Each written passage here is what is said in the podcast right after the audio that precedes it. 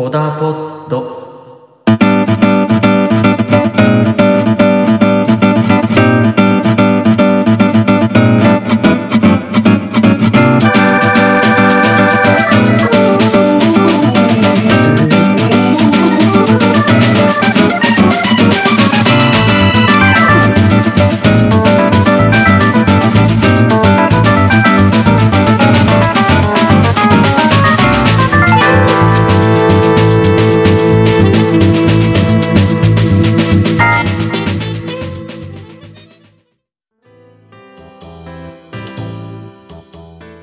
皆さんおはようございます。コダポットフランスの大使たち第9回目となります。この番組は物事を別の角度から見たらどう見えるのか、こんな解釈もできるよねといったようなことをざっくばらんに話していくポッドキャストとなります。僕は役者をやっているんですけれども、そのきっかけになったと言いますか、まあ、役者をやりたいなっていうふうに思ったきっかけですね。にあるのが映画なんですよね。昔から結構映画見るの好きで、まあ、といってもそんなに大量に、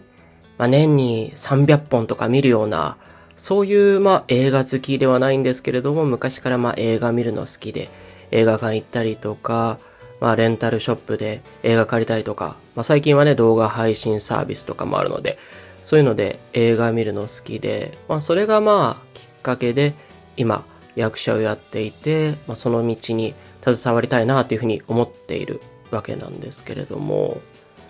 皆様はどういう理由で、まあ、映画を見ますかね？なんかちょっと漠然とした感じになっちゃうんですけれども、例えば、まあ映画館に行こうっていうふうに思うきっかけだったりとか、まあレンタルショップ行って映画借りようって思うきっかけって何がありますかね？まあその時に流行ってるとか話題作だったりとか、まあシリーズものだったら、そのシリーズの続編が出てるから見ようっていうのはね、まあ確かにあると思うんですけれども、まあそうじゃない、まあ単発というんですかね。まあテレビとか何か CM 見て、あ、これ面白そうだなって思って映画見たりとか、あとはレンタルショップ行って探してる時に、あ、これ面白そうだなって思って見る、そのまあきっかけ、理由になるものって何かありますかね？まあいろいろあるとは思うんですけれども、一つに、まあ、カテゴリーってあると思うんですよね。まあ、ラブストーリーなのか、ファンタジーなのか、SF なのか、ホラーなのか。まあ、このね、ファイル分け、まあ、ジャンル分けで、あ、今日は気分的にホラーだなとか、あ、気分的にちょっとハッピーになりたいからちょっとコメディ寄りの見ようかな、みたいな。まあ、そういうので選んでいくのかなとは思うんですけれども、まあ、そういう、まあ、ジャンル、ファンタジーであったり、ラブストーリーであったり、とかっていうジャンル以外の、まあ、くくり、分け方も当然あるとは思うんですね。で、その一つとして、バッドエンドものってあると思うんですよ。バッドエンドとか、後味が良くない、終わり方が、うーん、これ、みたいに思う、そういう作品っていう映画ってあると思うんですね。まあ、それだけくとちょっと、その映画面白いのそれは見て楽しいのかっていうふうになるとは思うんですけれども、逆にそういうバッドエンドものって、まあ、バッドエンド、ハッピーエンドとは違って、まあ、後味が悪いけれども、そこから何か読み取れるというか、そういう部分もあったりして、逆にこう、後々まで頭に残って考えさせられる作品って結構あると思うんですよね。だから僕結構そういうバッドエンドもの、後味が悪い系のものって結構見ちゃうんですよ。気になって。まあ怖いもの見たさみたいのもあるとは思うんですけどね。後味悪い系の映画で有名なのっていうと、セブン。ブラッド・ピットが主演のセブンとか、ダンサー・イン・ザ・ダークとか、あとは、日本の映画でもゴールデンスランバーとかは、まあ、小説原作のものですけども、これも、まあ、ハッピーエンドっぽいけれども、なんかこう釈然としないというか、なんかこうスッキリしないような終わり方をする。まあ一つ、まあ後味悪い系に入るのかなっていう感じの映画。で、まあその後味悪い系、バッドエンド系の中で、まあ必ず話題に上がるミストっていう映画があるんですよ。海外のアメリカの映画でですね。これもう本当に評価が賛否両論ですごい極端に分かれる映画。まあ、結構面白い映画だというふうに言う人もいるし、なんじゃこりゃみたいな。この終わり方はなんやねんみたいに言う人もいて。で、僕結構そのミストってすごい昔から気になってて、ただまあ気になってはいたけど、まあ、手をつけずにいたんですけれども、ついこの間ですね、ミストを見てみたんですよ。そしたらですね、まあ確かにこう、バッドエンド、後味悪い、釈然としないんですよ、終わり方は。もう皆さんが言う通り。ただね、それでこう切り捨てていいのか、それで、バッドエンドだったら見ないなってなっちゃっていいのかっていうぐらいに結構面白い映画だったので、今日はそのミストについてちょっと話していけたらなというふうに思っております。ミストっていう映画は2007年に作られた映画で、スティーブン・キングの中編小説を原作とした作品なんですね。まあ、タイトルその通り、霧っていうタイトルの、まあ、スティーブン・キングの作品がありまして、これをま題材にして作られた映画になります。で、監督はですね、フランク・ダラボンっていう監督で、この監督はですね、そのミストの前に、ショーシャンクの空にとグリーンマイルを作っている監督なんですね。で、このショーシャンクの空にとグリーンマイルも両方ともスティーブン・キングの作品になって、まあ、スティーブン・キング原作の作品をやるには、まあ、うってつけの監督。その監督が、まあ、3作目に選んだのがミストという作品になります。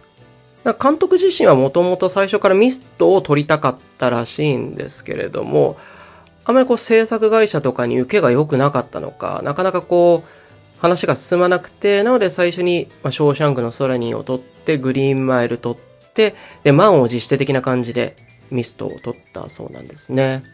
で、あらすじとしましては、まあ、主人公、デビッド・ドレイトンっていう主人公がいて、まあ、その主人公は奥さんと、まあ、8歳の息子、ビリーっていう息子がいて、の、まあ、3人で暮らしてるんですけれども、まあ、アメリカのよくある、まあ、田舎町に住んでいて、結構町からも離れてるようなところの湖のほとりに家があって、そこで住んでいる。で、主人公は映画とかのポスターを描く、まあ、絵描きをしている人で、まあ、そこの主人この家族の家から物語はスタートするっていう風になっております。物語の最初は、その、まあ、主人公が家にいる時にすごい嵐が来て、まあ、雨がザーザー降って、風も強くて、まあ、その日はま夜で、まあ、すごい雨だな、みたいな感じなんですけど、まあ、普通に寝て、で、次朝起きたら、もう、外とか、あとま家の中とかも、まぐちゃぐちゃ。隣の家の木が自分家の窓に突き刺さったりとか、あとはその、まあ、家の近くには湖があるので、その湖のほとりのボード小屋が壊されたりとか、まあ、結構な被害の嵐が来てた。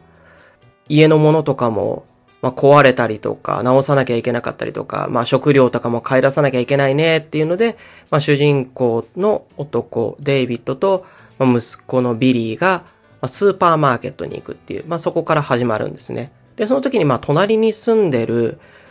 弁護士がいて、ブレント・ノートンっていう弁護士なんですけれども、まあ、その弁護士と一緒にスーパーマーケットに行くんですね。で、ちなみにこの弁護士っていうのと、まあ、主人公のデイビッドはあんまりこう仲が良くない。昔ちょっと、まあ、境界争いみたいので、境界線争いみたいのでいざこざがあって、で、その嵐の当日もですね、そのノートンの家にあった木が倒れて、ボート小屋かな？っていうのが壊れてしまったので、まあ、それの保険の話とかを最初にやるみたいなくだりもあったりとかして。で、まあ、その3人で車で地元のスーパーマーケットに向かって、で、そうするとまあ、スーパーマーケットも多分その町、村に1個しかないのかなってぐらいのまあ町なので、結構賑わってるんですけれども、本当に村の馴染みの人たちがいっぱい来てて、なんか世間話とか買い物してる時にしてて、みたいな。で、そうこうしてるうちにだんだんとなんか霧が深くなってきて、で、あと店の外ではこうパトカーとか救急車のサイレンがな、鳴り始めたりとか、あと、なんかね、戦車みたいな、軍事系の車みたいのもこう行き交ってて、ちょっと不穏な空気がするな、みたいな。なんだろうみたいな。なんかあったのかなみたいな。で、そうこうしてるうちにもう、霧がもう本当に立ち込めちゃって、まあゴリ夢中じゃないけれど、一寸先は見えないみたいな状況になってしまうんですね。で、まあ店内にいる人たちも、わ、嫌だな、不安だな、みたいに思ってる中、いきなりですね、鼻血をこう流してちょっと、おじちゃんがですね、ダン・ミラーっていう、まあ、おじちゃんなんですけど、が、こう店内へこう鼻血ダラダラ流しながらこう駆け込んでくるんですね。で、なんか霧の中に何かいてちょっとやられたんだみたいな感じで入ってきて、みんなわーってなるんで、とりあえずまあ、スーパーマーケットのこう、扉とか全部閉めて、なんだ、外は何があるんだ霧も立ち込めてるし、みたいになっていくっていうところから始まってって、で、だんだんとその霧の中に何かいるんじゃないか。本当にこのまま留まってていいのかみたいな。何かいるって言ってたけど嘘なんじゃないのかみたいなとこから、とこで、まあ、スタートしてって、どんどん話が転がっていくっていう物語ですね。ジャンルで言えば、パニックホラーみたいな感じだとは思うんですね。そのスーパーマーケットにとに閉じ込められちゃった人たちが、まあ、出るのか出ないのか、まあ、出たとしてどうするのか、みたいな。そしてその外にいるのは何なのかっていうのをこう、まあ、疑心暗鬼になりながら、まあ、進んでいくっていう。で、まあ、ただパニックホラーものなんですけれども、まあ、霧の正体はね、結局、まあ、わかんないといえばわかんないのだけれど、案外その霧の中にいる、何かわからない、まあ、攻撃してくる何かみたいのは、結構序盤でですね、まあ、正体がわかるんですね。で、まあ、その正体っていうのも結構まあ恐ろしいものなんですけれども、ちょっとネタバレになるので言わないですが、結構恐ろしいものなんですけれども、まあ、そのだから、何かわからない恐怖みたいのは一度まあ取り除かれる。